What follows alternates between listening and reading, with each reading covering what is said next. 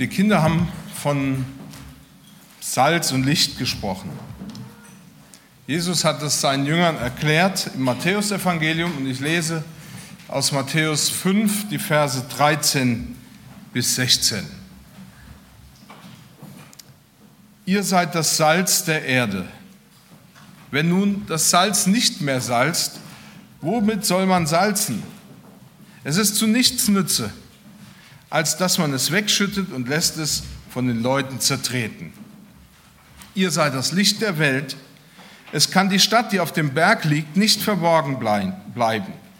Man zündet auch nicht ein Licht an und setzt es unter einen Leuchter oder unter, äh, unter einen Scheffel, sondern setzt es auf einen Leuchter, so leuchtet es allen, die im Hause sind. So lasst euer Licht leuchten vor den Leuten, damit sie eure guten Werke sehen und euer Vater im Himmel preisen. Ich bete nochmal. Vater, ich danke dir dafür, dass wir ja, die Möglichkeit haben, von deinem Wort zu erfahren, dass wir Salz und Licht sein können. Und ich bitte dich darum, dass du unsere Herzen jetzt einfach auch aufmachst, damit wir hören, was du uns sagen willst. In Jesu Namen. Amen.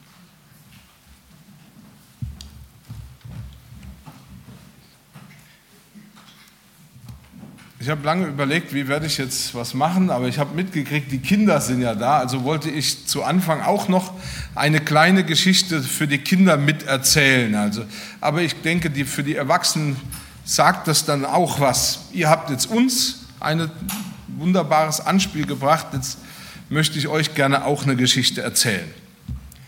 Es war in London in einem Elendsviertel. Dort lebte Tom von Tom wissen wir, dass er von Geburt an krank war. Früher hat man zu solchen Menschen, die krank waren, gesagt, sie sind Krüppel. Das hieß, er konnte nicht gehen und er konnte auch niemals das Haus verlassen. Was sein Leben so besonders schwer sein ließ, war auch, dass er keine Eltern mehr hatte. Also wir, wissen, wir sehen, Tom war ein junger Mensch, ein, ein Junge, der, der es schon recht schwer im Leben hatte. Seine Eltern waren früh gestorben. Und er kam zu einer Tante, die ihn allerdings auch nicht so wahnsinnig gut behandelte. Wahrscheinlich mochte sie ihn nicht mal so sehr. Eigentlich lebte Tom in einem kleinen Zimmer unter dem Dach. Er hatte nur einen Freund, nämlich Jack. Aber es kam, wie es kommen musste. Diese beiden mussten relativ früh in ihrem Leben Abschied voneinander nehmen, denn die Eltern von Jack hatten überlegt, dass es doch wesentlich besser wäre, wenn Jack auch Geld verdient und so haben sie ihn als Hotelboy irgendwo zum Arbeiten hingeschickt. Zum Abschied kam, Tom noch, äh, kam Jack noch einmal zu Tom und er wollte ihm ein Geschenk machen. Also schenkte er ihm, damals nannte sich die, äh, oder war das, ein, ein, ein, war das Geld, er schenkte ihm einen Schilling. Das heißt, ja, wie gesagt, Geld und sagte, Tom, hier hast du Geld, du darfst dir hier etwas wünschen oder etwas von diesem Geld kaufen, was dir gefällt. Jack war sehr überrascht, als Tom ihn fragte, ob er ihm eine Bibel von dem Geld kaufen könne. Wie, du willst eine Bibel von diesem Geld?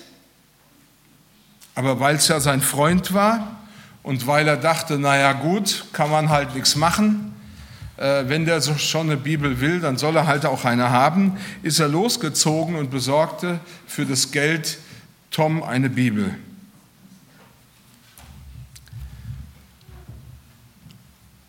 Dann ja, ging Jack weg und als Tom zurückblieb, fing er an, in dieser Bibel zu lesen. Und er fing an, darin fleißig zu lesen. Was hätte er auch sonst tun sollen? Denn zu dieser Zeit gab es weder Smartphones oder Tablets oder äh, Computer oder, oder Fernsehen.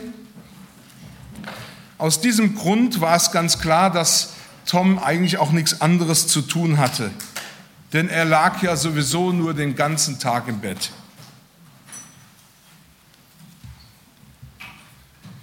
Aber je mehr Tom in der Bibel las, umso mehr entdeckte er auch, dass etwas mit ihm passierte. Denn obwohl er sonst völlig vereinsamt war, weil sich nie wirklich jemand um ihn kümmerte, spürte er, wie eine Freude in sein Leben hineinkam, in sein Herz einzog. Und diese Freude wurde immer größer, je mehr er erfuhr, wer Jesus Christus ist. Er verstand plötzlich, dass Jesus ihn so sehr liebte, dass er sein eigenes Leben für ihn, nämlich für Tom, aufgegeben hat. Er las, Jesus war bereit, am Kreuz zu sterben, damit er, Tom, eine Beziehung zu Gott haben kann und anfangen konnte. Es war ganz eigenartig. Je mehr Tom in der Bibel las, umso fröhlicher wurde er. Und irgendwie kam ihm dann auch dieser eine Gedanke. Er dachte, wenn ich durch das Lesen der Bibel so froh geworden bin, dann passiert das vielleicht auch bei anderen, wenn sie von Gottes Wort erfahren und wenn sie Gott kennenlernen. Vielleicht fängt dann Gott auch in ihrem Leben an, sie mit Freude zu erfüllen. Auf einmal kam ihm die Idee. Er fing an, Bibelverse auf Zettel zu schreiben und aus dem Fenster zu werfen. Vorne drauf schrieb er immer an Vorübergehende, damit die Leute wirklich wussten, ähm, wir sind gemeint. Da das Papier zu der damaligen Zeit sehr teuer war und sehr schwierig war, an Papier zu kommen, überlegte er sich was, wie er seine Tante dazu bringen konnte, ihm noch mehr Papier zu beschaffen. Er dachte, wenn ich auf meine Milch verzichte, dann wird sie vielleicht genügend Geld übrig haben, die sie durch das weniger, was ich an Milch oder Essen zu mir nehme, äh, haben, damit sie eben tatsächlich ähm, Papier kaufen kann. Und er schrieb fleißig Zettel, wenn die Tante ihm Papier brachte, und schrieb Bibelverse raus und schmiss die aus dem Fenster. Aber eigentlich war er auch immer etwas unsicher, weil er sich dachte, ich habe ja überhaupt keine Ahnung, ob die Zettel irgendwen erreichen, ob irgendjemand das zu hören oder zu lesen kriegt. Eines Tages hörte Tom laute Schritte auf der Treppe hoch zu seinem Dachzimmer. Und weil das so bestimmte Schritte waren, bekam es plötzlich mit der Angst zu tun. Er dachte, was ist, wenn jetzt irgendjemand von der Stadtreinigung oder irgendjemand kommt, der sich über das ärgert, dass ich so Zettel da rausschmeiße? Ist ja nicht sehr umweltfreundlich. Was wird passieren, wenn die mich schimpfen? Dann ging die Tür auf und ein schwerer und großer Mann, also wahrscheinlich noch 20 Kilo schwerer als ich und 10 Zentimeter größer als ich, kam in das Zimmer von Tom hinein. Und ihr könnt euch vorstellen, dass dieser Tom im Bett richtig zusammengesunken ist und gedacht hat, ach du Schreck, was wird jetzt passieren? Und dann fragte ihn dieser Mann, bist du der Junge, der die Zettel aus dem Fenster wirft? Und er, und da sagte der Mann, ich will mich bei dir bedanken. Durch dich habe ich den Weg zu Gott gefunden. Und Tom fragte sich schon, wie ist das passiert? Und der Mann erzählte ihm gleich weiter, als ich gerade bei euch am Haus vorbeigegangen bin, war ich innerlich ziemlich ärgerlich. Ich hatte gerade vorher eine richtig dumme Situation erlebt und ich, ich war stinksauer. Und dann spürte ich auf meinem Hut etwas landen und dann dachte ich, so blöde Vögel, auch das noch.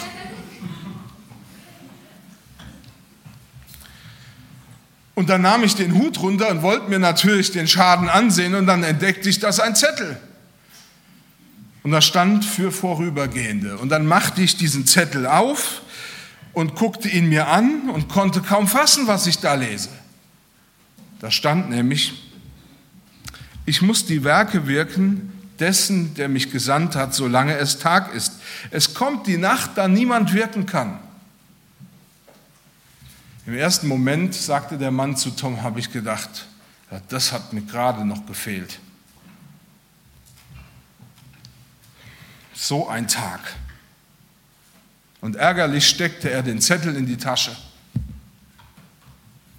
Aber weil es damals ja keine Autos gab, sondern man mit dem Zug oder mit der Kutsche fahren musste, stieg er in den nächsten Zug, um wieder nach Hause zu fahren.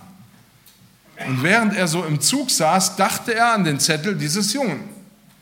Also hat er den Zettel wieder rausgekramt und hat es gelesen, wieder und wieder. Ich muss die Werke dessen wirken, der mich gesandt hat, solange es Tag ist. Es kommt die Nacht, da niemand wirken kann. Immer wieder und wieder las er das.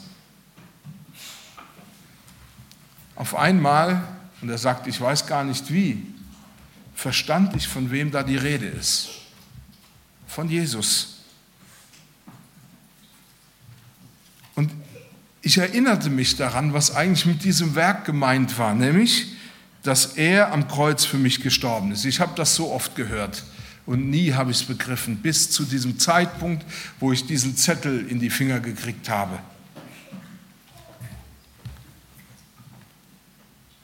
Und dann habe ich Jesus mein Herz geschenkt.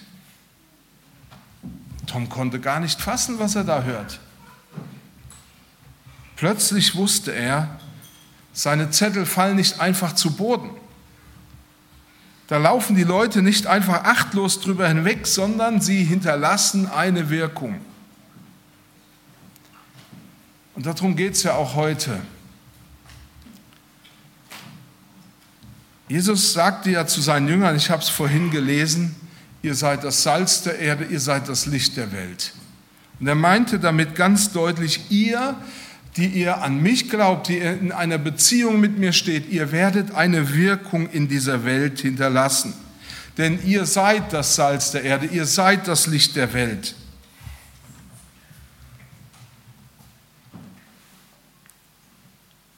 Genau das haben die Kinder im Theaterstück ja auch gesagt. Sie haben deutlich gemacht, wie ja, die Beziehung mit Jesus auf unsere Umgebung wirkt, wie das Salz. Die Kinder haben uns ja eine Menge aufgezählt und uns aufzählen lassen, wie Salz wirkt. Also sie haben das gesagt, Salz ist wirksam, Salz trägt, Salz ist etwas, das würzt, das haltbar macht. Und ich kann aus meiner eigenen persönlichen Erfahrung sagen, ich habe das sehr gut kennengelernt. Ich habe Metzger gelernt, mal vor, naja, über 30 Jahren.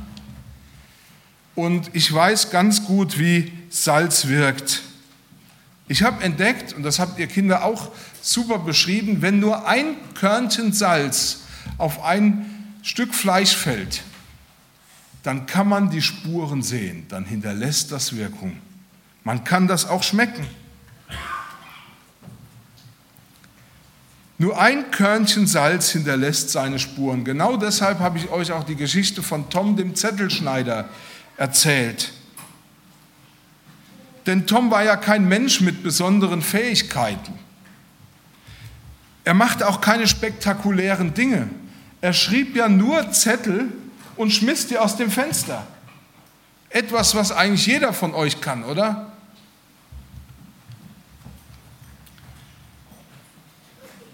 Und trotzdem hatte er eine Wirkung. So ist Salz.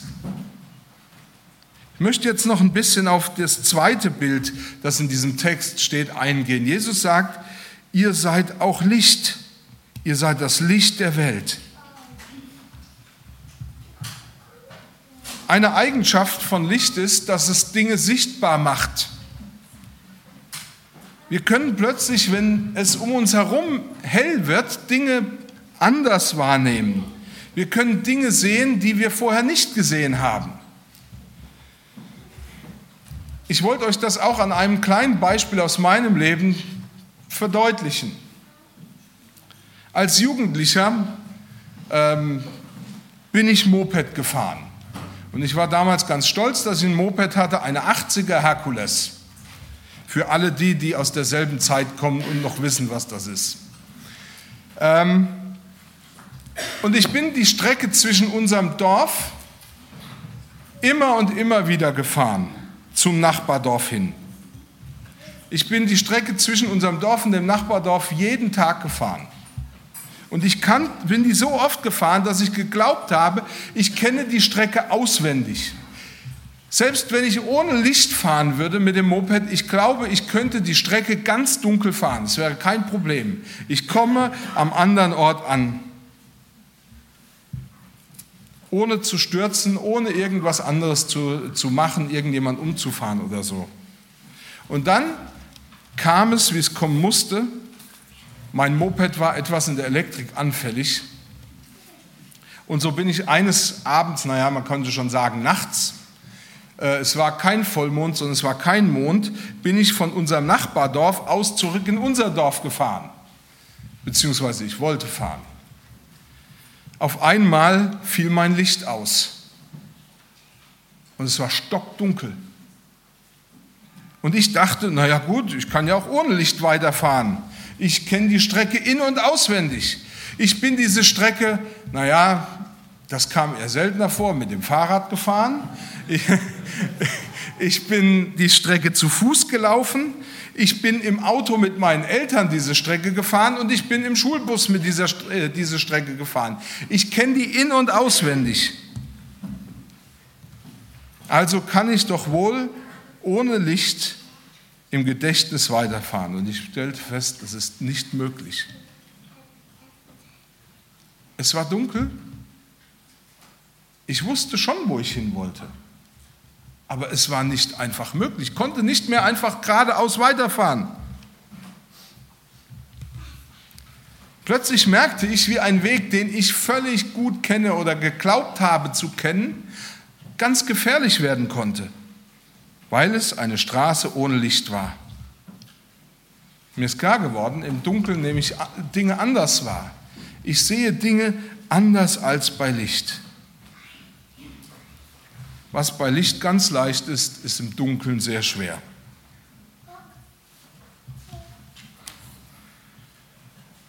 Jesus sagte damals seinen Jüngern im übertragenen Sinn, diese Welt ist ein dunkler Ort, weil die Welt das wahre Licht, den lebendigen Gott nicht kennt. Und manchmal beschleicht mich so dieses Gefühl der Dunkelheit. Wenn wir das Fernsehen anmachen, wir müssen ja nur die letzten aktuellen Ereignisse von München und sowas Revue passieren lassen, wenn dann irgendwelche Kommentatoren auftreten, die uns sagen, es gibt für dich keine Sicherheit, egal wo du bist und wie du dich, wie du dich bewegst, es kann dich jeden Fall und zu jeder Zeit und immer treffen dann habe ich schon keine Lust mehr aus dem Haus zu gehen, weil ich denke, die Welt ist dunkel. Dann will ich nicht mehr rausgehen, weil ich mich so verloren fühle, weil ich eigentlich nicht weiß, wo soll ich denn hingehen und, und wie komme ich denn an meinem Ziel an.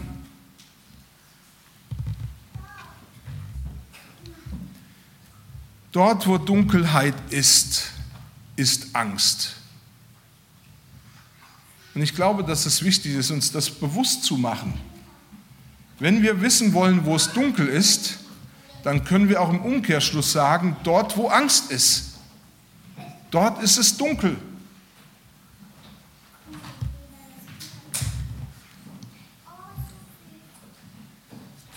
Und Jesus sagte den Jüngern, diese Welt ist dunkel, weil sie das wahre Licht den lebendigen Gott nicht kennt. weil sie keine Ahnung hat, dass es ein Licht gibt, dass dieses Licht mir Frieden und Sicherheit beschert, dass dieses Licht die Angst und die Finsternis auch in meinem Herzen vertreiben kann. Diese Welt ist ein dunkler Ort, weil sie kaum Möglichkeiten bietet, sich zu orientieren. Und wie schwierig es ist, sich zu orientieren, das haben wir vor kurzem auch in den Nachrichten gesehen bei diesem Thema Brexit, also dass die Briten aus der EU rausgingen. Die Leute, die vorher noch so laut geschrien haben, wie es weitergeht, die haben sich am nächsten Tag alle dünne gemacht. Warum? Weil sie auch nicht wussten, wie es weitergehen soll. Und wie oft passiert mir das in meinem Leben, dass ich vorher die Klappe ziemlich voll nehme und am nächsten Tag feststelle, dass ich eigentlich wenig weiß und dass ich den Mund zu voll genommen habe. Das liegt auch ein Stück daran, dass es in mir und in, um uns herum oft genug dunkel ist, dass ich die Dinge um mich herum nicht wirklich sehe, wie sie sind.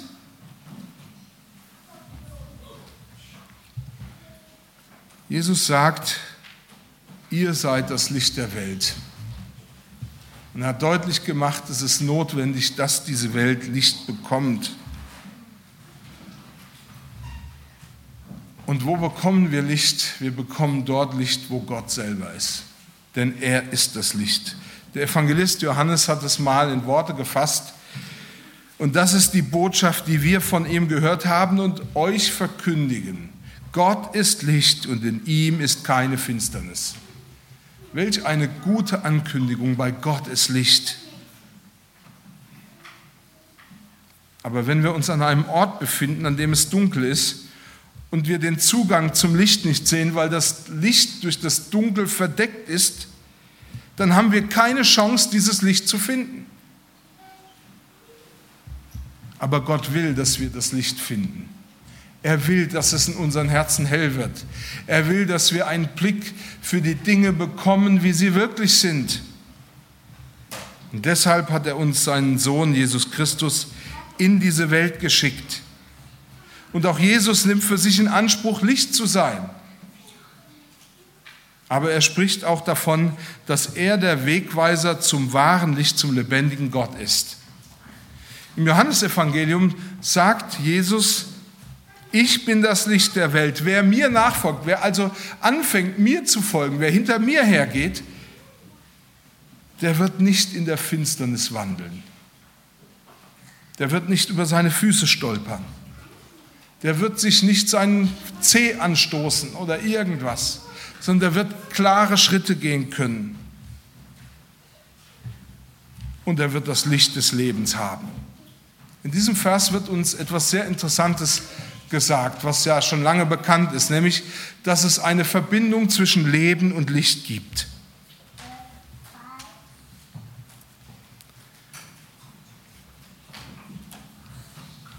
Der Zusammenhang zwischen Leben und Licht. Leo Tolstoi, ein russischer Dichter, hat es mal in einem kleinen Satz zusammengefügt und er sagt, äh, was Jesus uns hier sagen will. Er sagt, Gott finden ist Leben. Er sagt, wer mir nachfolgt, das heißt an mich glaubt und in eine Beziehung mit mir eintritt, den führe ich in das Licht, in die Gegenwart des lebendigen Gottes. Und der wird das wahre Leben finden und in dessen Leben wird es hell werden. Nun haben die Kinder aber auch im Theaterstück davon gesprochen, ihr habt uns das ja so deutlich gesagt, dass wir das Salz der Erde und das Licht der Welt sind. Also wir. Damit hat Jesus denen, die an ihn glauben und die sich von, Gott zu ihm, äh, von ihm zu Gott führen ließen, gesagt, ihr habt die gleiche Aufgabe wie ich. Ihr sollt Menschen zum wahren Licht führen. Ihr sollt ihnen den Weg zum Leben zeigen, den Weg zu mir. Und ich werde sie dann zum Vater begleiten und bringen. Und er machte deutlich seinen Jüngern, es gibt nur diesen einen Weg, zum lebendigen Gott zu kommen, zum wahren Licht, nämlich mich. Ihr habt die Aufgabe, zeigt den Menschen, wer ich bin, und ich werde sie zum Vater bringen. Und ich denke, dass es wichtig ist, dass wir uns das auch bewusst werden, dass wir in dieser Welt Licht verbreiten sollen und Licht verbreiten können.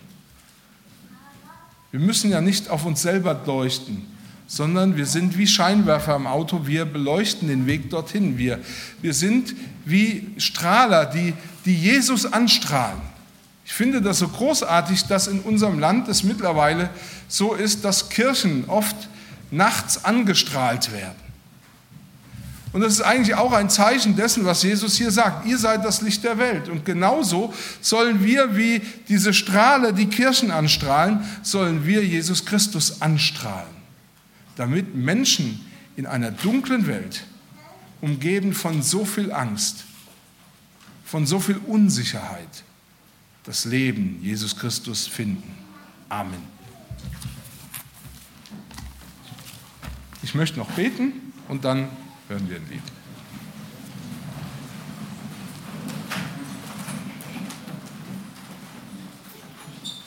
Vater, ich danke dir dafür, dass wir nichts Besonderes können müssen, um Licht zu sein.